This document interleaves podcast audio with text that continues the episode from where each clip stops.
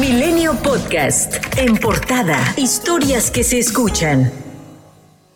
Luz Raquel Padilla, de 35 años de edad, murió luego de ser rociada con alcohol y de que le prendieran fuego mientras estaba en un parque en Zapopan, Jalisco. El caso ya es investigado como feminicidio.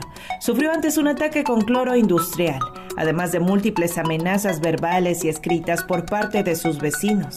Resistió todo tipo de violencia contra ella y contra su hijo, un menor de 11 años de edad con autismo. El ataque por el que Luz tuvo quemaduras de tercer grado en el 80% de su cuerpo ocurrió el 16 de julio. A tres días murió. Meses antes, Luz Raquel denunció en su cuenta de TikTok que recibió amenazas a través de unas pintas en su domicilio. En el post de la joven se lee, si algún día desaparezco, que quede el antecedente de que pedí ayuda y nadie me protegió. No tengo miedo, solo me preocupa mi hijo. De acuerdo con la Fiscalía de Jalisco, la víctima contaba con una denuncia previa por el delito de amenazas en contra de un masculino, quien es vecino de la mujer, por problemas relacionados con la convivencia vecinal. Margarita Garfias, fundadora de la Fundación Yo Cuido México y activista por los derechos de las personas con discapacidad, informó que las medidas de protección con las que contaba Luz Raquel caducaban el 9 de julio, por lo que ya no contaba con medidas precautorias. Asimismo, mencionó que las constantes denuncias de Luz Raquel fueron tomadas por las autoridades de seguridad como pleito de vecinos,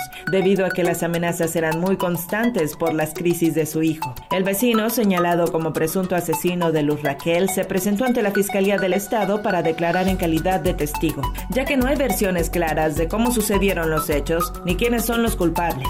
Méndez señaló que aún se investiga la primera versión de los hechos, en los que se señala que los causantes del feminicidio de Luz Raquel fue un grupo de hombres y una mujer.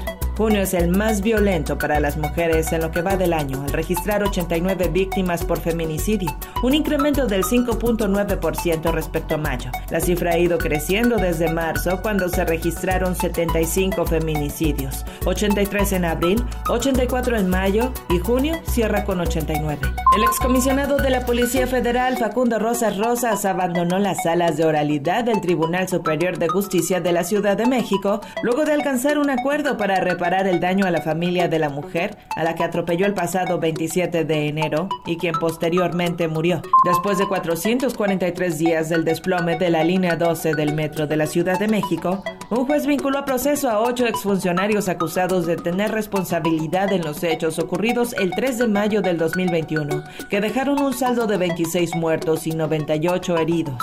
Un reporte del especialista en ingeniería civil, Raúl Jean Perrilian, integrante de la Comisión para la rehabilitación de la línea 12, creada por el gobierno capitalino, concluyó que toda la obra fue construida de manera adecuada. Este informe fue aceptado por el juez de control como medio de prueba para la investigación complementaria del caso. Así lo informó Gabriel Regino, representante legal de cinco ex servidores públicos vinculados a proceso. Por su parte, Teófilo Benítez, asesor jurídico del grupo de víctimas, expuso que pugnarán para que se reclasifique de culposo a dolo eventual los delitos de lesiones y homicidio, con el fin de que se modifiquen las medidas cautelares, ya que los vinculados enfrentarán el proceso penal en libertad.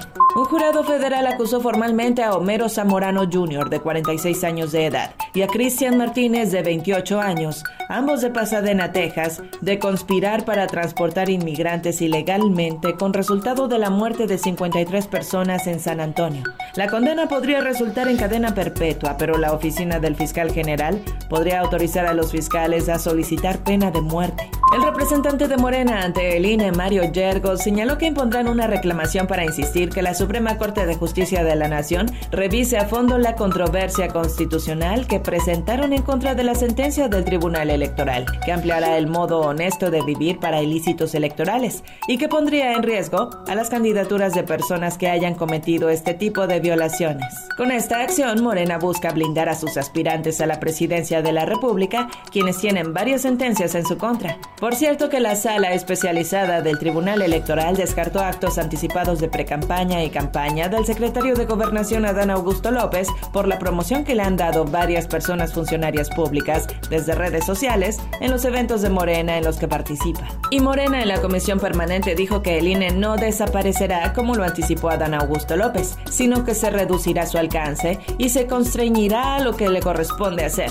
organizar elecciones imparciales. Con el voto mayoritario de Morena, Morena, Partido Verde Ecologista de México y Partido del Trabajo, la Junta de Coordinación Política de la Cámara de Diputados aprobó el acuerdo para celebrar el Parlamento abierto sobre la reforma electoral del 26 de julio al 25 de agosto, para lo cual se autorizó un presupuesto de 20 millones de pesos. A menos de un año para las elecciones en el Estado de México, Morena dio a conocer la lista de los seis aspirantes que aparecerán en las encuestas para definir su candidatura a la gubernatura de la entidad. Delfina Gómez, Horacio Duarte, Higinio Martínez, Luis Fernando Vilchis, Xochitl Zagal, Hilda Ramírez, el dirigente nacional del partido, Mario Delgado, dio a conocer que habrá una segunda ronda de encuestas y alertó que el éxito en la primera etapa no garantiza su victoria en la siguiente. No porque alguien tenga el mayor reconocimiento va a ganar necesariamente la segunda etapa de la encuesta porque podríamos tener, por ejemplo, eh, algún personaje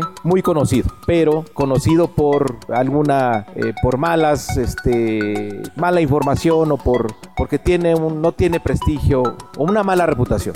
Entonces, eso lo detecta la segunda encuesta. Morena en la comisión permanente defendió la política energética del presidente Andrés Manuel López Obrador que afirmó no viola el TEMEC, como aseguró el gobierno de Estados Unidos. El presidente aseguró que la queja formal impuesta por Estados Unidos se debe más por quejas de empresarios mexicanos que estadounidenses.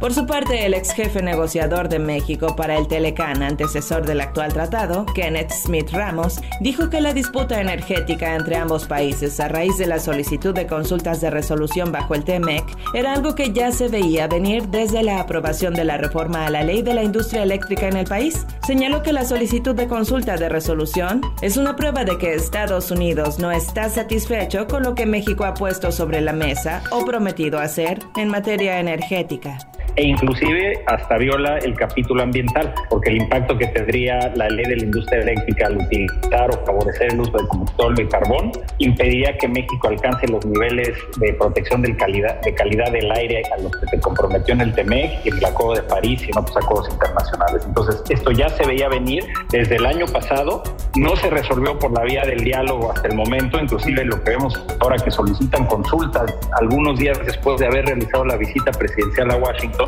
pues es prueba de que Estados Unidos no está satisfecho con lo que México ha puesto sobre la mesa o prometido hacer. Toda esa discusión se dio a puertas cerradas en Washington y, este, y ahora estamos ante la antesala de un panel de solución de controversias. Las consultas duran 75 días, dan un espacio para que se resuelva por la vía del diálogo y si no, puede empezar un panel arbitral.